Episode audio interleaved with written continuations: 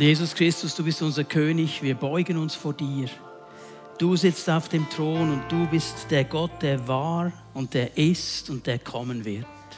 Und auf diesen Moment richten wir uns auf, wenn du zurückkommen wirst in Herrlichkeit und dein Reich aufrichten wirst.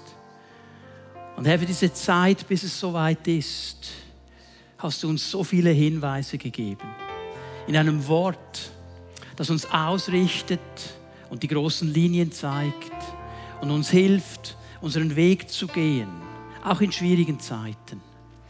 Und auch heute Morgen, wenn wir in dein Wort hineinschauen, dann ist es eben dieses Survival Guide für die Endzeit. Und ich möchte dich bitten, Geist Gottes, dass du kommst, unsere Ohren öffnest, unsere Herzen weit öffnest, dein Wort zu hören, zu ergreifen und in der Kraft deines Wortes vorwärts zu gehen. Und wir danken dir dafür. Amen. Amen. Ihr dürft gerne Platz nehmen. Ich werde heute Morgen diese Serie abschließen, Survival Guide für die Endzeit, in einem ganz klaren Bewusstsein, dass wir hier natürlich Open End haben. Es gäbe zu diesem ganzen Thema so vieles noch zu sagen. Ähm, der ganze geopolitische Bereich, was wird mit diesen Völkern geschehen? Nahen Osten ist nur ein Thema. Die Bibel sagt auch über gewisse Bewegungen im Osten etwas und so weiter. Das wäre ein ganz anderes Thema. Aber wir haben uns entschieden, in diesem Abschnitt von 2. Timotheus 3 drin zu bleiben. Ich möchte Vers 1 noch einmal lesen wie, Timoth äh, wie Paulus vielmehr den Gedanken beginnt. Sei dir jedoch darüber im Klaren, dass die Zeit vor dem Ende eine schlimme Zeit sein wird. Also diese Zeit, in der wir heute leben, charakterisiert er als eine schlimme Zeit und die ist eben nicht einfach nur schlimm wegen all den Dingen, die geschehen um uns herum, sondern was Paulus dann nachher macht in den nächsten Versen, ist eigentlich eine Momentaufnahme der Gesellschaft, der Menschen, ihrer Haltungen, ihrer Überzeugungen. Und er macht den Punkt, dass er eigentlich sagt, was das Ganze schlimm macht sind diese Haltungen, die Menschen leben. Und wir haben immer wieder gesagt, das ist nicht etwas Neues. Das war damals schon so. Es wird aber zunehmen gegen das Ende hin und immer stärker werden und immer akzeptierter werden. Und wenn wir es heute lesen, wir denken, okay, ist eigentlich ein Bild unserer Gesellschaft. Und darum spricht Paulus darüber, um die Gemeinde auszurichten, in diesen schwierigen Zeiten auf Kurs zu bleiben, dran zu bleiben, nicht aufzugeben. Immer wieder im Licht des Wortes Gottes auch das eigene Leben zu spiegeln. Und wichtig, Leute, dass wir das wirklich verstehen. Paulus will nicht Menschen auszählen. Die Bibel will nicht Menschen auszählen. Die Bibel will darauf hinweisen, was geschieht, wenn wir diesen Weg gehen und uns einfach zurückrufen auf einen guten, auf einen gesunden Weg. Das ist das Ziel. Und wenn ich heute Morgen diesen Abschluss mache, dann werde ich ihn tun mit den beiden Versen 16 und 17, die ganz bekannt sind. Und mit diesen Versen schließt auch Paulus ab. Und ich habe es mal so genannt, es geht hier um einen Kompass. Es geht um den Kompass, der uns hilft, zu jeder Zeit, auch im größten Sturm drin, richtig zu navigieren. Der Kompass wird uns immer die richtige Richtung anzeigen. Und er wird helfen, zu navigieren. Wichtig ist mir jetzt aber eines noch zu betonen. Du kannst den Kompass haben. Und er kann dir die Richtung anzeigen. Aber gehen musst du selber. Okay? Aber wenn du mit dem Kompass die Richtung siehst und dich nicht bewegst, geschieht gar nichts.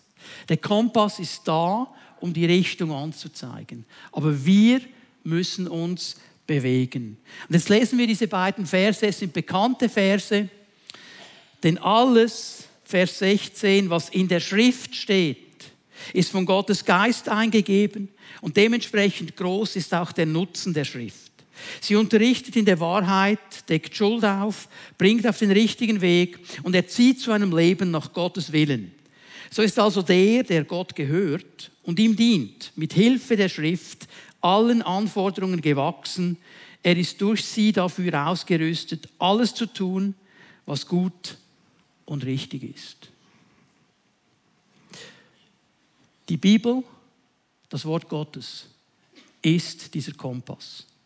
Davon spricht Paulus hier. Und ich möchte ein paar ganz wichtige Dinge aufzeigen, was das für uns bedeutet. Das Erste und das Wichtigste, die ganze Schrift ist von Gottes Geist eingegeben. Paulus beginnt hier in Vers 16 sein Loblied auf den Kompass, sein Loblied auf die Schrift mit einem ganz wichtigen, wichtigen, es ist nur ein kleines Wort, es ist ein ganz, ganz wichtiges. Und das Wort ist alles. Alles. Die ganze Schrift. Alle Schrift heißt es in der griechischen Grundsprache. Alle Schrift. Das heißt, alles, was wir haben, Altes Testament, Neues Testament. Nicht nur ein Teil davon, sondern alles vollständig. Jeder einzelne Teil. Das ist das Erste, was Paulus uns klar macht. Er spricht von einer Gesamtheit der Schrift. Und Paulus weiß, da gibt es die verschiedenen Verfasser. Da haben verschiedene Leute einen Teil dazu beigetragen. Diese Leute kommen auch aus verschiedenen Lebenshintergründen. Aber sie haben ein Ziel. Sie haben einen Gedanken. Das aufzuschreiben, was Gott ihnen gezeigt hat und das aufzuschreiben, was Gott möchte. Die ganze Schrift, auch wenn es verschiedene Verfasser sind, kommt aus einer Quelle. Es ist wichtig, dass wir das verstehen. Es kommt aus einer Quelle. Und diese Quelle der ganzen Schrift ist Gott selber, beziehungsweise sein Geist, der diese Schrift eingegeben hat. So sagt es Paulus hier in Vers 16. Und dieses Wort müssen wir ein bisschen anschauen miteinander. Dieses Wort eingegeben. Theopneustos ist das Wort, das Paulus gebraucht. Das ist eine Konstruktion von ihm. Es ist ein zusammengesetztes Wort. Theos, Gott kennen wir Theologie, Lehre über Gott. Okay, Theos. Aber wichtig ist der zweite Teil. Der Grund, das Grundverb ist Pneio.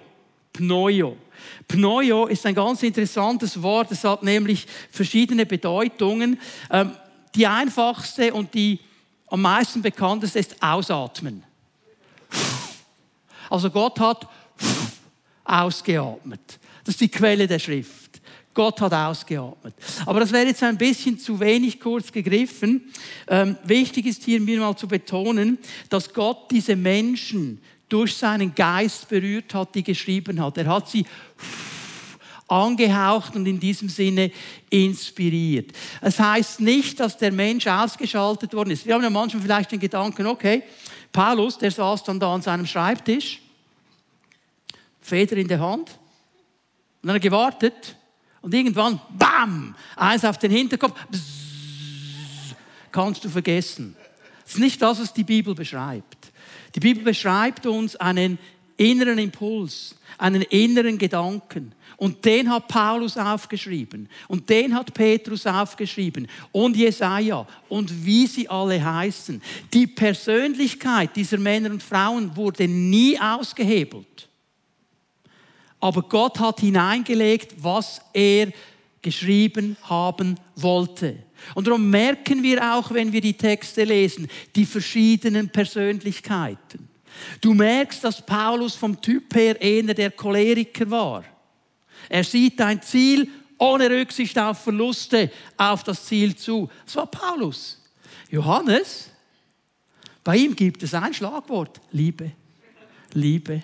Liebe. Es ist ja auch klar, dass es dann Johannes war, der an der Brust Jesu lag und nicht Paulus. Okay, also die, die Charaktere, die Persönlichkeit, die wird nicht ausgeschaltet. Aber die Quelle ist dieselbe. Und Gott braucht diese verschiedenen Schriftsteller, diese verschiedenen Verfasser, um seine Gedanken hineinzulegen, damit wir sein Wort heute haben. Das ist das, was Paulus meint mit Gott gehaucht, Gott eingegeben. Und darum, bitte hör mir jetzt gut zu dürfen wir die Bibel nie mit einem anderen Buch vergleichen. Nie. Weil die Quelle ist Gott. Und darum kann Jesus sagen, meine Worte sind Geist und Leben. Darum kann er sagen, Himmel und Erde werden vergehen, aber dieses Wort wird ewiglich nicht vergehen. Und darum kann das Wort Gottes, auch wenn es vor 2000 Jahren aufgeschrieben worden ist, inspiriert durch den Heiligen Geist, heute in mein Leben hineinsprechen, weil es Geist und Leben ist und weil es ewig ist. Und darum dürfen wir es nicht mit irgendeinem anderen Buch vergleichen, weil hier ist Gott die Quelle und er ist der, der es inspiriert hat. Jetzt dieses Wort Pneio Hat eine dreifache Bedeutung. Ich möchte das kurz aufzeigen, damit wir verstehen, was geschieht, wenn wir die Schrift lesen. Weil da geschieht nämlich etwas mit uns. Das ist nicht toter Buchstabe. Der wird etwas in uns ansprechen, wenn wir es lesen. Und dieser Begriff Pneuo hilft uns, das ein bisschen zu verstehen. Wenn du die griechische Übersetzung des Alten Testamentes dir anschaust, lesen wir 1. Mose 1, Vers 2 im zweiten Vers etwas ganz Wichtiges. Wir lesen, dass über diesem komischen Gebilde, das da war, der Heilige Geist war. Und er hat gewartet. Die Bibel sagt, er, hat so geschwoben über dem Zeugs und hat gewartet. Und dann hat Gott ein Wort gesprochen und der Heilige Geist hat gesagt, okay, das ist gut. Der Heilige Geist ist die kreative Kraft Gottes, die umsetzende Kraft Gottes. Er ist der Muskel Gottes. Wenn Gott etwas wirkt, er wirkt es durch den Geist. Und der Geist im Griechischen ist Pneuma. Und Pneuo ist verbunden mit Pneuma. Und darum ist es auch richtig, wenn die neue Genfer hier sagt, vom Gottesgeist eingegeben. Gott wirkt durch seinen Geist, wenn wir dieses Wort lesen. Und ich möchte dir sagen, dieses Wort hat eine kreative, verändernde Kraft in dein Leben hinein. Wenn du es zulässt, dass der Geist Gottes dich berührt, dich anspricht, hat dieses Wort eine kreative, verändernde Kraft. Es kann alles verändern. Ich sage immer, du bist genau einen Vers vom totalen Sieg in deinem Leben entfernt. Das könnte der nächste sein, den du liest.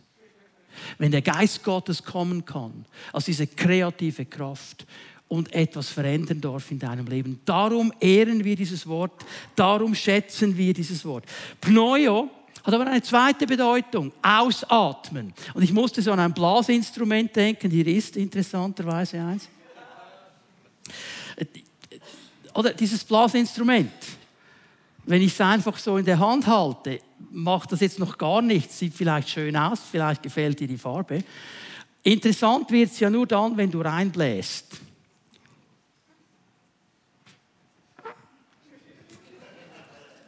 Merkt ihr etwas? Es kommt dann noch darauf an, wer reinbläst. Darf ich mal den Profi bitten?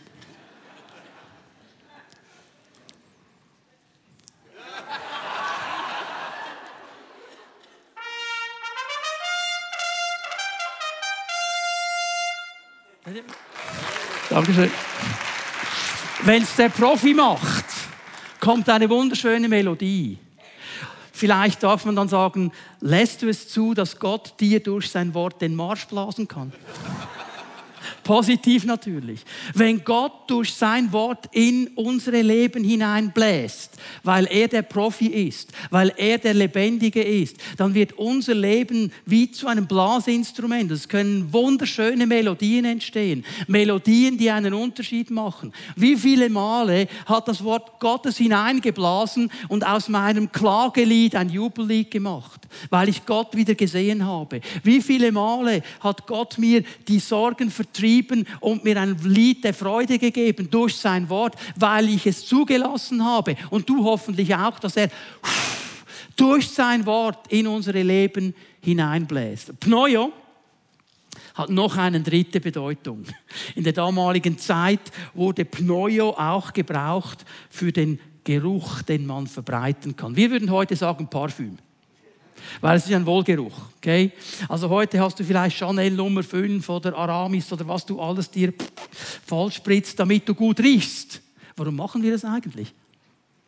Wir möchten ja einen guten Eindruck hinterlassen. Nicht? Was nicht so gut riecht, möchten wir übertönen. Es soll ja gut riechen. Hey, hör mal, wenn Gott durch sein Wort in dein Leben wirken kann, dann wird er diesen grässlichen Geruch übertönen und er macht uns zu einem Wohlgeruch. Er lässt sein Wort ein Wohlgeruch sein in unserem Leben und durch uns auch in das Leben anderer Menschen hinein. Dann werden wir ein Wohlgeruch Christi, wie Paulus im 2. Korinther das sagt, weil das Wort in uns sichtbar ist. Nicht, weil wir gut riechen, weil das Wort in uns sichtbar ist. Dieses Wort, das ganze Wort, ist von Gott eingegeben. Und darum ist mein zweiter Punkt ganz einfach logisch. Es ist auch der zweite Punkt von Paulus, weil es von Gott eingegeben ist ist die ganze Schrift nützlich. Es ist ein Nutzen. Schau noch einmal hinein im Vers 16. Alles, was in der Schrift steht, ist von Gottes Geist eingegeben und dementsprechend groß ist auch der Nutzen der Schrift. Weil dieses Wort von Gott eingegeben ist, hat es einen Nutzen. Es ist nützlich in unsere Leben hinein. Es wird etwas Positives verändern. Es wird etwas hineinlegen, das von Gott kommt, wenn wir uns mit diesem Wort auseinandersetzen. Es wird dieser Kompass sein. Es wird mir helfen, in all diesen schwierigen Situationen den Weg nicht aus den Augen zu verlieren und den Weg Gottes zu sehen und zu gehen. Es ist Gottes Wort. Ich möchte kurz erklären, was Paulus hier schreibt, weil er sagt nicht einfach nur, es hat einen großen Nutzen. Er erklärt dann auch, in welchen Bereichen des Lebens, dass es einen Nutzen hat. Und das Erste, was er anspricht, schau dir Vers 16 noch einmal an, sie unterrichtet in der Wahrheit. Jetzt ist das hier eine Übertragung. Ich werde gleich erklären, warum das die neue Genfer so macht. Paulus braucht nur zwei Worte. Er sagt, zur Belehrung. Zur Belehrung. Das reicht ihm schon. Die neue Genfer muss es uns ein bisschen besser erklären, damit wir wissen, um was es hier geht. Was meint Paulus hier ganz genau? Er sagt mal, ähm, dieses Wort, das von Gott eingegebene Wort, das kreativ ist, das, das eine schöne Melodie verbreitet, einen Wohlgeruch verbreitet, ist nützlich zu unserer Unterweisung und zu unserer Belehrung, uns anzuweisen, in eine richtige Richtung zu gehen. Und Jesus, er hat immer wieder darüber gesprochen, genau über diesen Moment. Er hat andere Worte gebraucht, aber er hat genau das angesprochen. Eines davon habe ich euch schon gesagt in Johannes 6. Meine Worte sind Geist und Leben. Das heißt, sie werden das ansprechen, was in meinem Leben Fleisch ist, und was in meinem Leben eben tot ist, was nicht lebendig ist, was nicht Gottes Maßstäben entspricht und wird mich in diese Richtung ziehen und wird mich in diese Richtung unterweisen, weil Gott möchte, dass wir im Geist lebendig sind. Dass wir nicht irgendwo gebunden sind und gar kein Leben Gottes in uns haben. Und das Wort Gottes wird uns dabei helfen, nützlich zur Belehrung. An einer anderen Stelle, Johannes 8, sagt Jesus etwas ganz, ganz Wichtiges. Und jetzt merken wir dann gleich, warum eben die neue Genfer in diese Richtung geht. Er sagt, wer in meinem Wort bleibt, ist mein Jünger, ist mein Schüler, ist mein Nachfolger. Der bleibt da. Der nimmt dieses Wort immer wieder. Er liest es immer wieder. Er beschäftigt damit, äh, sich damit. Und er wird in diesem Wort etwas entdecken und herausfinden. Wahrheit. Und was macht die Wahrheit? Sie macht uns frei. Sie befreit uns zu einem Leben im Geist Gottes und in den Gedanken Gottes. Und darum ist jede Unterweisung, wenn sie auf die Wahrheit zielt, eben ein Hinweis auf diese Freiheit. Und das ist der Gedanke, den die neue Genfer Übersetzung hier richtig überträgt. Sie will uns in die Wahrheit hineinbringen, damit wir frei sind. Damit wir auf dem Fundament des Wortes, das ist ein anderer Gedanken, den Jesus immer wieder bringt, wenn er die Bergpredigt abschließt in Matthäus 7 mit diesem Gleichnis der Hausbauer. Beide bauen ein Haus. Beide erleben einen Sturm, aber nur ein Haus steht, und das ist das, das auf das Wort gebaut ist, auf das starke Fundament gebaut ist, auf den Felsen gebaut ist. Dieses Wort will uns helfen, in dieser Wahrheit zu stehen und in eine Freiheit hineinzukommen, die Gott uns schenkt. Und darum ist es so wichtig, und auch das hat Jesus immer wieder gesagt, bleib dran. Bleib dran wer in meinem Wort bleibt, wer dieses Wort festhält, wer sich darin bewegt. Was Jesus auch immer wieder gerne sagt, wer Ohren hat zu hören, der höre. Jetzt schau dir mal deinen Nachbarn an. Der hat zwei, oder? Also ich hoffe schon, sonst beten wir dann. Aber wir haben ja alle Ohren. Aber was meint Jesus damit? Er meint damit, hey, dass du einfach zwei Segeltücher hast hier auf der Seite. Heißt doch nicht, dass du hörst. Das heißt es noch nicht. Du kannst hier physisch zwei Ohren haben mit Läppli und allem dran und trotzdem nicht hören. Ich muss hören wollen. was es mich herausfordert, ist das Gebet des Propheten im Alten Testament. Herr, weck mir das Ohr, dass ich höre, wie ein Jünger hört, jeden Morgen. Er sagt, ja, die sind schon dran. Aber das heißt nicht automatisch, dass ich höre. Ich muss bereit sein und mich mit diesen Dingen auseinandersetzen. Das Zweite, was ein Nutzen ist, Schuld aufdecken. Oh, denken wir, wow, ist das jetzt wirklich ein Nutzen? Ja, es ist ein riesengroßer Nutzen. Hier geht es um ein Wort, das bedeutet überführen, es bedeutet widerlegen. Es ist eigentlich das Bild eines Anwalts, der vor Gericht klare Beweise vorbringt. Das ist immer das, was wir so mögen, wenn wir uns irgendeinen so Justizthriller ansehen, wenn dann der Anwalt kommt und er bringt so diesen ultimativen Beweis und boah, niemand kann mir was sagen. Das ist genau dieses Wort hier. Das Wort ist nützlich, weil es uns den Spiegel der Realität vor die Nase hält. Das Wort ist ein Spiegel, zeigt uns auf, wie die Dinge echt sind. Nicht wie andere sie interpretieren, nicht wie wir es uns schönreden, sondern wie das Wort es sagt. Und ich musste an diese Aussage von Jakobus denken, Jakobus 1, Vers 22 und die folgenden Verse, ich werde es mal lesen. Hört euch diese Botschaft nicht nur an. Hört ihr Jesus im Hintergrund? Wer Ohren hat zu hören, der höre. Hört sie nicht nur an, sondern handelt danach. Also seid nicht nur Hörer des Wortes, sondern Täter. Andernfalls betrügt ihr euch selbst. Das ist eine harte Aussage, die ihr macht. Wenn du einfach nur hörst und denkst, ja, hm, nicht schlecht, tönt noch spannend, aber du handelst nicht danach. Jakobus sagt, du betrügst dich selbst. Das bringt ein interessantes Bild. Wer sich Gottes Botschaft zwar anhört, aber nicht danach handelt, gleicht jemanden, der sein Gesicht im Spiegel betrachtet. Schaut dir den Spiegel. wisst ihr, das Brutale am Spiegel, der zeigt ja wirklich, was davor steht. Weiß nicht, ob sie raus schon gegangen ist oder denkst, wow, wer ist das? Oder einmal hat man gesagt, ich weiß nicht, wer du bist, aber ich rasiere dich trotzdem. Manchmal, ja, zeigt einfach, was da ist. Ob uns das gefällt oder nicht, ist eine andere Diskussion. Aber er sagt, hey, sie haben ein Gesicht im Spiegel betrachtet und der, nachdem er sich betrachtet hat, weggeht und sofort wieder vergisst, wie er ausgesehen hat. Das ist der Gedanke hier. Wenn du nur hörst, aber es hat gar keinen Impact in dein Leben. Du nimmst nicht ernst, was Gott sagt. Du nimmst dieses Wort nicht ernst. Es ist wie jemand, der in den Spiegel schaut, sich umdreht und nicht mehr weiß, wie er aussieht. Das ist eine tragische Sache. Keine Identität, weiß eigentlich nicht, wer er ist. Dieses Wort wird uns helfen, ehrlich mit Dingen umzugehen. Ja, und wenn ich in den Spiegel schaue und wenn ich ins Wort hineinschaue, dann sehe ich manchmal Dinge, die gefallen mir nicht so denke ich, boah, das würde ich aber lieber anders haben. Und dann sagt die Bibel, gut, dass du das aufbringst, weil der dritte Nutzen ist nämlich, die Leute auf den richtigen Weg zu bringen. Ich möchte dich dahin bringen, dass sich etwas verändert.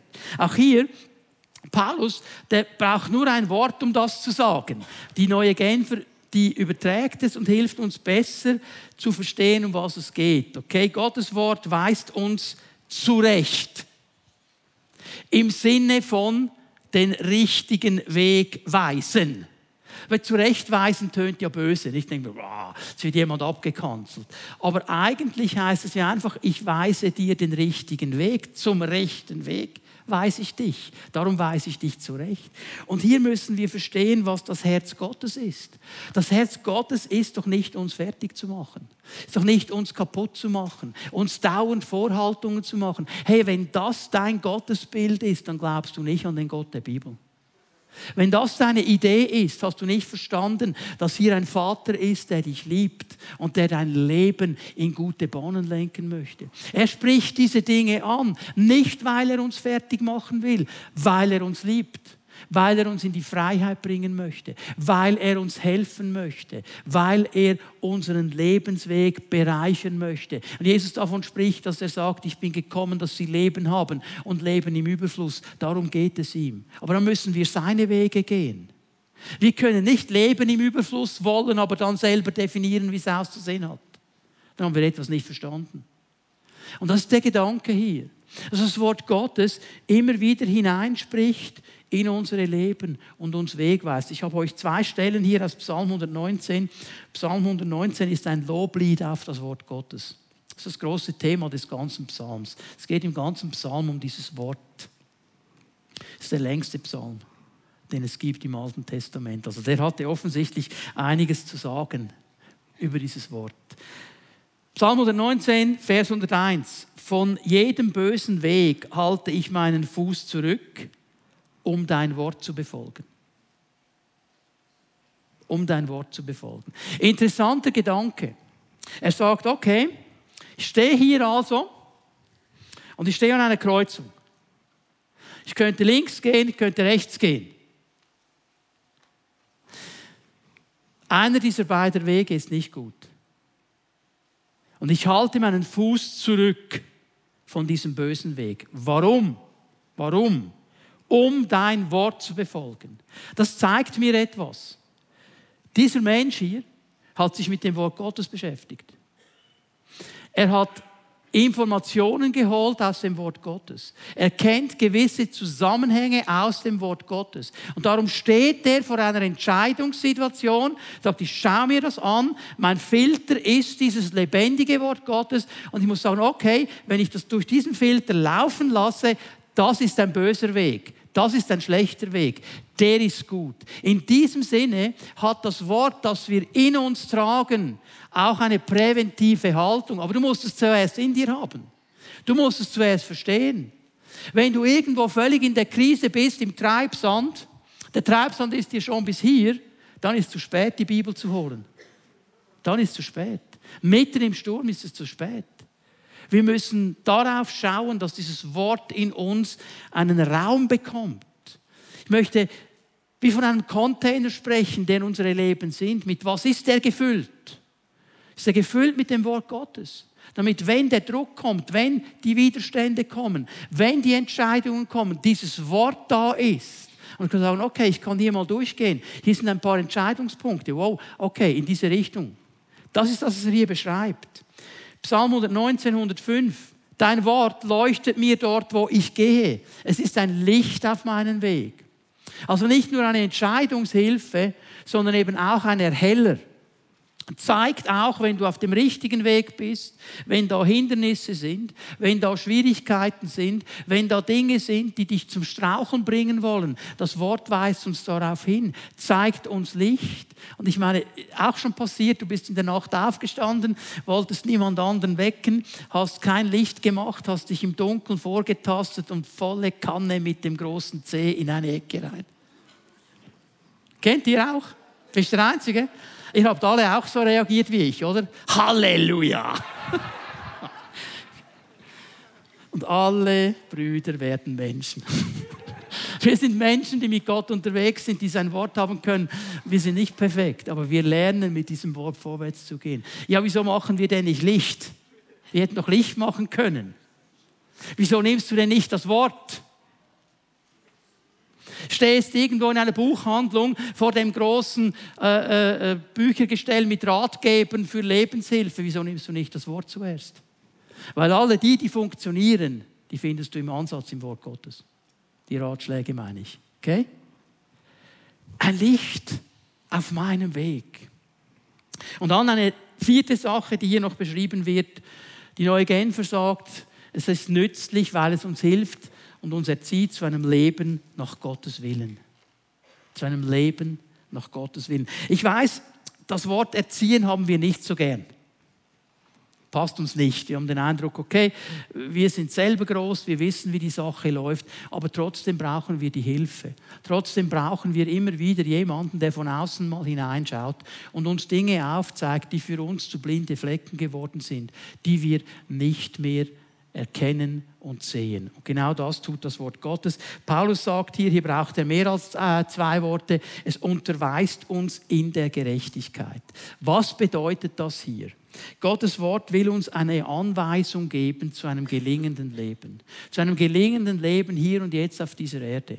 Die Bibel umschreibt es hier mit Gerechtigkeit. Hier geht es jetzt nicht um diese Stellung, die wir ganz grundsätzlich bekommen haben vor Gott.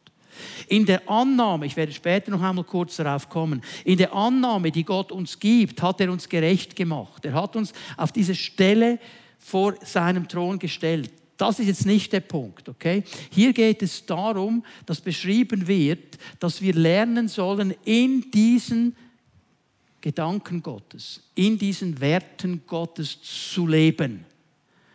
Das ist hier mit Gerechtigkeit gemeint. Und es ist interessant, wie Jesus in der Bergpredigt immer wieder über dieses Thema spricht. Wenn er die Jünger in dieser ganz grundsätzlichen Rede über Jüngerschaft anspricht, er spricht immer wieder von dieser Gerechtigkeit. Er sagt immer wieder, Leute, es ist nicht getan damit, dass ihr es hört. Es ist nicht getan damit, dass ihr es wisst. Es geht darum, danach zu leben. Es geht darum, danach zu leben. Und er meint damit nicht, dass wir perfekt werden müssen. Er meint damit nicht, dass wir keine Fehler mehr machen. Aber dass ich einen Grundkompass habe und versuche, danach zu leben. Das ist dieser starke Nutzen. Und ich fasse es mal zusammen mit diesem ganz bekannten Vers Matthäus 6, Vers 33. Ihr sollt euch zuerst um Gottes Reich und Gottes Gerechtigkeit kümmern. Darum soll es euch gehen. Dann wird euch das Übrige alles dazugegeben. Das ist eine starke Aussage von Jesus. Eigentlich sagt er wörtlich hier, suche zuerst.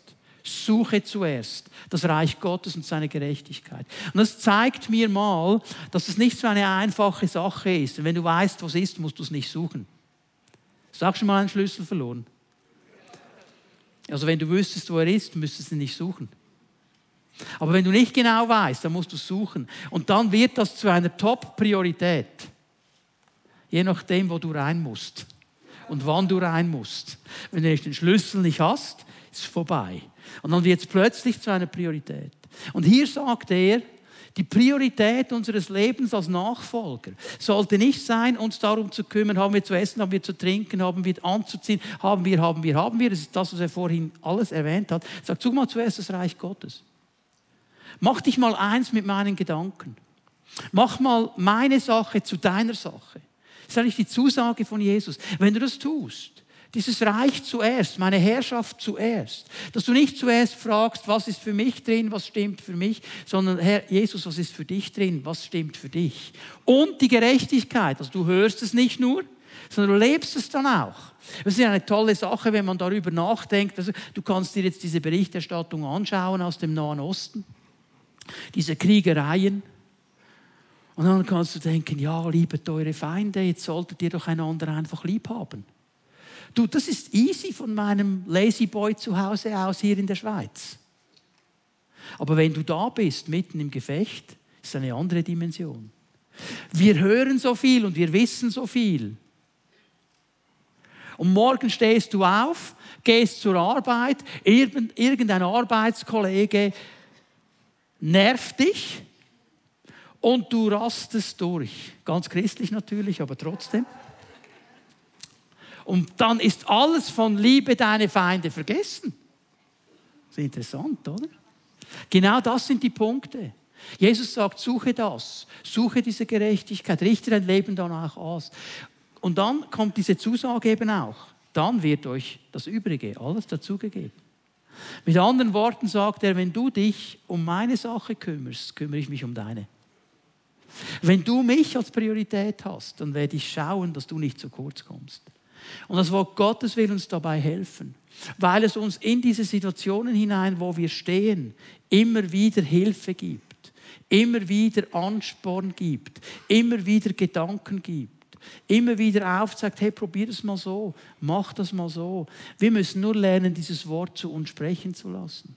Wir müssen nur lernen, dieses Wort immer wieder neu zu uns sprechen zu lassen. Wie mache ich das?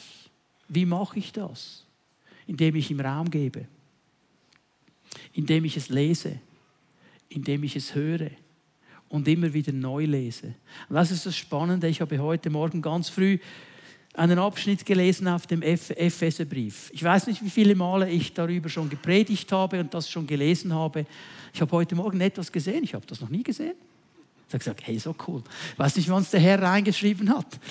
Gefühlt irgendwo über Nacht, aber es steht schon seit 2000 Jahren da. Aber heute Morgen war der Moment, wo der gesagt hat, bang. Und das hat mir geholfen für eine ganz bestimmte Situation. Einfach so heute Morgen passiert. Ohne dass es irgendwie gedonnert und gekracht hat, sind auch keine Engel gekommen. Ich bekam auch keine Gänsehaut. Ich habe einfach gesagt, Herr, ich will dein Wort lesen. Sprich zu mir, sprich zu mir. Ich will hören. Blub. Okay, danke. Verstehen wir? Das ist der Punkt.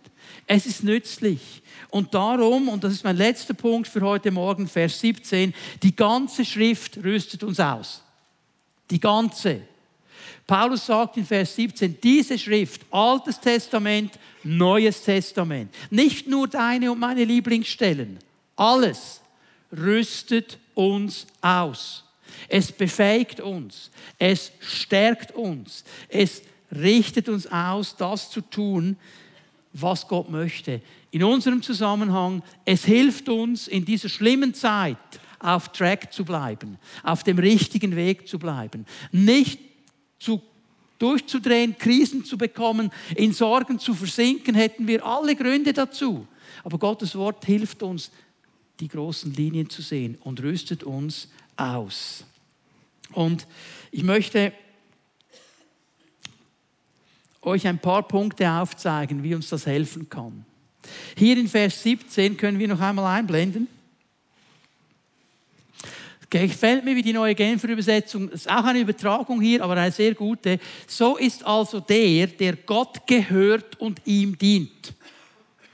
Der Gott gehört und ihm dient. Im Griechischen schreibt Paulus der Mensch Gottes. Das ist genau der Gedanke. Ein Mensch, der sagt, ich gehöre Gott, ich will ihm dienen. Er ist mein Herr. Da beginnt es. Das ist das allererste, wenn wir darüber sprechen, wie kann dieses Wort nützlich sein in mein Leben hinein. Das erste ist eine Entscheidung. Es ist eine Entscheidung, diesem Gott nachzufolgen, auf diesen Gott zu hören, das Herz zu öffnen. Nikolaus erwähnt, als wir über die Taufe gesprochen haben. Es ist eine Entscheidung zu sagen, Jesus, du bist mein Herr. Johannes 1, Vers 12, diese bekannte Aussage.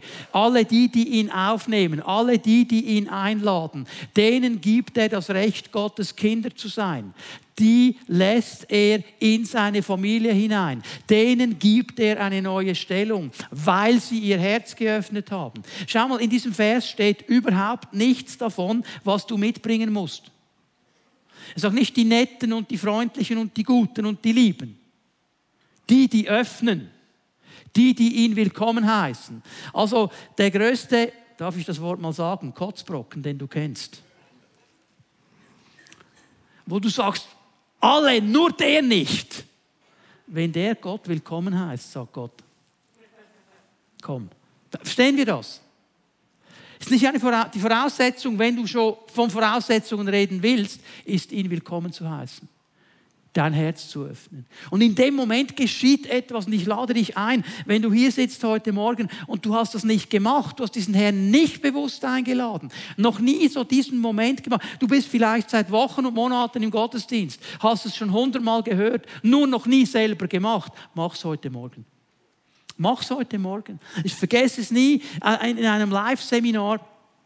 Ein Mann er öffnet sein Herz für Jesus. Er, er sagt, ja, ich will diesen Jesus willkommen heißen. Ähm, super, nächste Woche haben wir uns wieder getroffen, haben gesagt, hey, was ist in deinem Leben passiert? Was, was, was ist geschehen in dieser Woche, seit du Jesus willkommen geheißen hast? Weißt du, was er mir sagt? Schaut mich an und sagt, weißt du, was interessant ist? Jetzt habe ich plötzlich angefangen zu verstehen, was ich lese in der Bibel. Ja, genau. Weil jetzt bist du hineingenommen in diese Dimension. Weil die Bibel sagt, wer das macht, der wird aufgenommen in die Familie Gottes.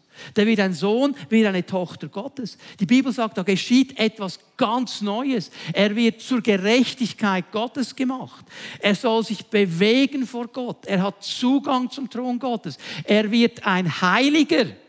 Nicht, weil er sich so benimmt, sondern weil er für Gott ausgesondert ist. Heilig, Leute, heilig bedeutet nichts anderes als ausgesondert. Okay? Ausgesondert für einen bestimmten Zweck. Und wenn Gott sagt, wir sind Heilige, dann meint er damit nicht, dass wir perfekt sind, aber sagt, das ist mein Kanal. Durch diesen Mann, durch diese Frau möchte ich wirken. Die sind ausgesondert für mich. Okay?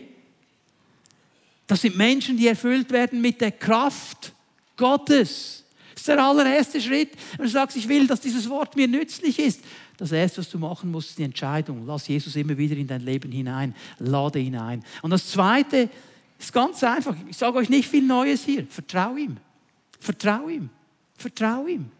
Johannes 14, Vers 1, lasst euren Mut nicht sinken. Leute, wir hätten so viele Gründe, den Mut sinken zu lassen. Es bewegt mein Herz, wenn ich höre aus Israel, weil das sind Gebiete, da war ich da, ich habe das gesehen, ich bin da durchgereist. Ich weiß, in welchen Hotels diese Flüchtlinge jetzt sitzen. All diese Flüchtlinge sind jetzt in Hotels. Wisst ihr, wieso die in Hotels sein können? Weil die Touristen nicht da sind, die Touristen können nicht rein. Wer bezahlt das? Das bewegt mein Herz und ich denke, wieso muss das sein? Wieso muss so gestritten werden um dieses Land? Man könnte doch eine Teilung in Frieden miteinander. Es bewegt mich und du könntest den Mut sinken lassen. Und dann schaust du dir Tagesschau an und ganz nebenbei noch schnell hast noch ein Erdbeben in Nepal. Und denkst, kannst den Mut sinken lassen. Aber hör mal, setzt euer Vertrauen auf Gott und vertraut auch mir. Was hat er gesagt? Wenn all diese Dinge um euch herum geschehen, was sollen wir machen? Schaut nach oben, euer Heil ist näher. Ich will ihm vertrauen. Das bedeutet auch, dass ich immer wieder diese Stellung, die Gott mir geschenkt hat, vertraue. Dass ich sein Sohn bin, dass ich gerecht bin, dass ich ein Heiliger bin, dass er mir diese Stellung geschenkt hat. Ich bin nicht perfekt, du bist nicht perfekt, aber Gott hat uns angenommen. Und wenn wir das nicht verstehen, dann werden wir immer versuchen, dieses Vertrauen zu bezahlen, zu gewinnen, zu erkaufen, weiß ich was. Aber dann haben wir nie diese, diese ganz natürliche Vertrauensbeziehung, die ein Kind zu seinem Vater haben sollte. Dann wollen wir immer irgendwas leisten. Und dann sind wir dauernd gestresst. Und dann was passiert? Im Stress machen wir was, wir merken, es war nicht gut, jetzt ist es ziemlich sauer, jetzt muss ich mich noch mehr anstrengen. Und dann ist der Stress vorbei. Darum hat ja Nietzsche schon recht, wenn er sagt, okay, die Christen, die müssten ein bisschen erlöser aussehen, damit ich anfangen würde, ihre, ihre Botschaft zu glauben. Weil die sehen aus wie verbissene Zitronen. Oder? Die Leute geben Zeugnis dann erzählen sie dir eine Viertelstunde lang, in was für einem Dreck sie gelegt haben. Und sie erzählen dir das mit den schillerndsten Farben. Und dann habe ich mich bekehrt. Und jetzt ist Game Over. So kommt es durch. Jetzt ist keine Freude, jetzt ist kein Spaß mehr da. Leute, dann fängt der Spaß erst an. Ich will doch nicht zurück in den Dreck. Ich will mit dem Herrn vorwärts, dann fängt der Spaß an und er ist ein liebender Vater. Er hat mir diese Stellung geschenkt. Aber weißt du was? Das ist das Erste, was der Teufel versucht anzugreifen. Er hat es mit Jesus gemacht. Bist du wirklich der Sohn Gottes? Ich meine, wenn es einer wusste, durch alle Bücher und Bände hindurch, dann Jesus. Und er greift ihn da an. Was machen wir, wenn er uns angreift? Du, du willst seine Tochter sein. Ich habe genau mitbekommen, was du gemacht hast. Das und das und das. Ich bin trotzdem ein Sohn. Ich bin trotzdem gerecht. Ich bin trotzdem ein Heil. Ich bin nicht fertig. Aber ich bin so gesetzt. Vertrauen. Vertrauen. Und dann kommt eben etwas dazu. Gehorsam. Gehorsam. Da muss ich anfangen, nicht einfach Hörer zu sein. Wenn ich zurückgehe zu Jakobus, ich lese mal aus einer anderen Übersetzung. Seid also Leute, die das Gotteswort in die Tat umsetzen und es nicht nur hören. Denn damit betrügt ihr letztlich nur euch selbst. Und dann müssen wir lernen, diese Dinge zu tun, auch im Gehorsam. Sagen, Herr, du hast es gesagt, ich mache es. Weil ich weiß, dass es gut ist für mein Leben. Ich kann vielleicht nicht alles bis ins letzte Detail schon eruieren und herausfinden. Aber ich weiß, es ist gut, weil du gut bist. Und dann werden wir immer wieder erleben. Schau mal, der Herr, sein Wort, sein Geist ist eine Einheit. Die spielen zusammen. Der Ton, der kommt nur raus, wenn sie zusammenspielen.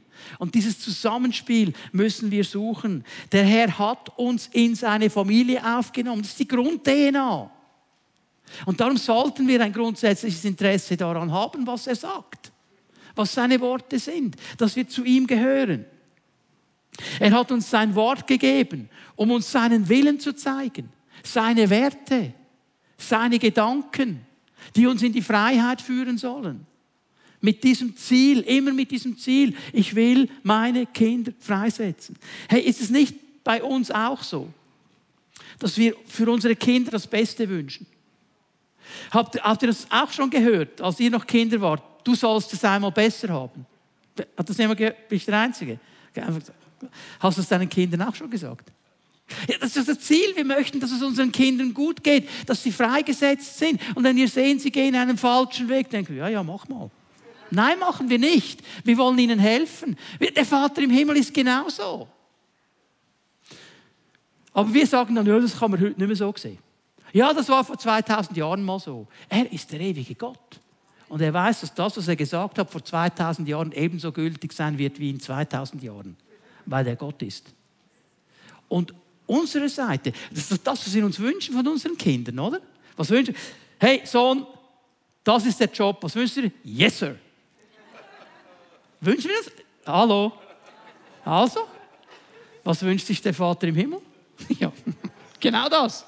Und wir diskutieren genau, okay, gehört alles dazu. Wir lernen immer mehr zu hören und da drin zu sein. Er hat uns mit seinem Geist erfüllt. Er hat uns seinen Geist geschenkt. Und weißt du, was das Ziel des Geistes ist? Der Geist hat ein Ziel in uns. Er will das Wort Gottes groß machen. Johannes 14, Vers 26. Der Unterstützer, der Heilige Geist, den mein Vater in meinem Namen senden wird, der wird euch in all diesen Dingen unterrichten und euch, schau mal, was jetzt kommt, an all meine Aussagen erinnern. Der wird immer auf das Wort zurückgreifen. So, jetzt kannst du dir vorstellen, was in dir abläuft. Da kommt irgendeine Situation und du weißt nicht, was du machen sollst. Panik. Und der Geist Gottes in dir sagt, okay, wo haben wir hier mal das Archiv durchrasten? Das, bam, das ist die Aussage. Zack, hast du gelesen vor 25 Tagen. Du hast es schon lange vergessen, der Geist Gottes plakatiert. Plötzlich, bam, ah, okay, yeah, das hat der Herr gesagt. Ich gehe vorwärts in der Kraft seines Wortes. Was machen wir jetzt, wenn der Herr nichts findet, wenn der Geist nichts findet in dir? Wenn du kein Depot angelegt hast? weil du absolut Mühe hast, mal einen halben Tag zu fasten an äußerlicher Nahrung, aber du hast kein Problem, Monate zu fasten, wenn es ums Wort Gottes geht. Denken wir darüber nach. Ich weiß, ich weiß, sagst du, ja, ja, aber der Geist Gottes hat einen anderen Weg. Ja, hat er. Er kann immer einen anderen Weg machen. Aber einfacher wäre es, er könnte zurückgreifen auf das, was du angelegt hast. Okay? Denn was ist der gute Schriftgelehrte, sagt Jesus? Der aus dem Schatz seines Herzens, nicht aus den Bibeln in Bücher gestellt, aus dem Schatz seines Herzens Altes und Neues hervorbringen kann. Also hier kann Gott zugreifen. Darum möchte ich dir das Wort Gottes lieb machen. Wir sind Kinder Gottes, die durch ihr Leben den Namen ihres Vaters verherrlichen. Und so werden wir Licht an einem dunklen Ort. Also das Wort in uns Licht ist, können wir Licht an einem dunklen Ort sein, weil wir lernen, dieses Wort umzusetzen. Und so können wir vorwärts gehen, auch in dieser schlimmen Zeit. Und wir sind Heilige, die durch die Kraft des Wortes und des Geistes in der Heiligung leben. Diese Aussage kommt übrigens nicht von mir, sondern von einem der BBS-Studenten. Vor Freitag vor einer Woche. Hat er gesagt, ja, dann sind wir Heilige, die in der Heiligung leben. Yes, genau. Damit ihr wisst, ich lerne sogar von meinen BBS-Studenten. Das ist nämlich eine coole Aussage. Wir sind Heilige, die in der Heiligung leben. Du bist ein Heiliger, das ist deine Stellung. Aber du bist noch nicht perfekt. Dann gehst du durch dieses Wort Gottes weiter und durch die Kraft des Geistes weiter. Weißt du, wie man das nennen könnte? Contra Culture. Contra Culture. Jetzt merkt ihr, wie die Dinge zusammenkommen hier. Das ist eigentlich Contra-Culture. Wenn wir lernen, Menschen des Wortes zu sein, in dieser schwierigen Zeit, wenn wir sagen, okay, das ist eine schlimme Zeit, alles geht drunter und drüber, aber ich habe hier einen Kompass, ich habe hier den Kompass des Wortes und er leitet mich und er führt mich und er ist meine Kraft und er macht mir Licht dann werden wir durch diese schwierige Zeit durchgehen. Auch mit einer, ich brauche mal das Wort Gewissenssouveränität. Und weißt du, was dann geschehen wird? Und wenn Leute sagen, hey, wieso kannst du so ruhig bleiben? Wieso kannst du so, geht dir das am vorbei? Sagst du, nein, nein. Aber ich habe einen Kompass. Und der Kompass zeigt mir die große Linie an. Dann kann ich ruhig bleiben. Ich weiß nicht alles, aber die große Linie kenne ich. Dann kann ich ruhig bleiben. Das muss so kommen. Das muss so kommen. Steht hier drin. Verstehen wir? Und warum? haben wir diese Art Zeugnis zu sein so oft auf die Seite gelegt. Hat zu tun mit dieser Kraft des Wortes.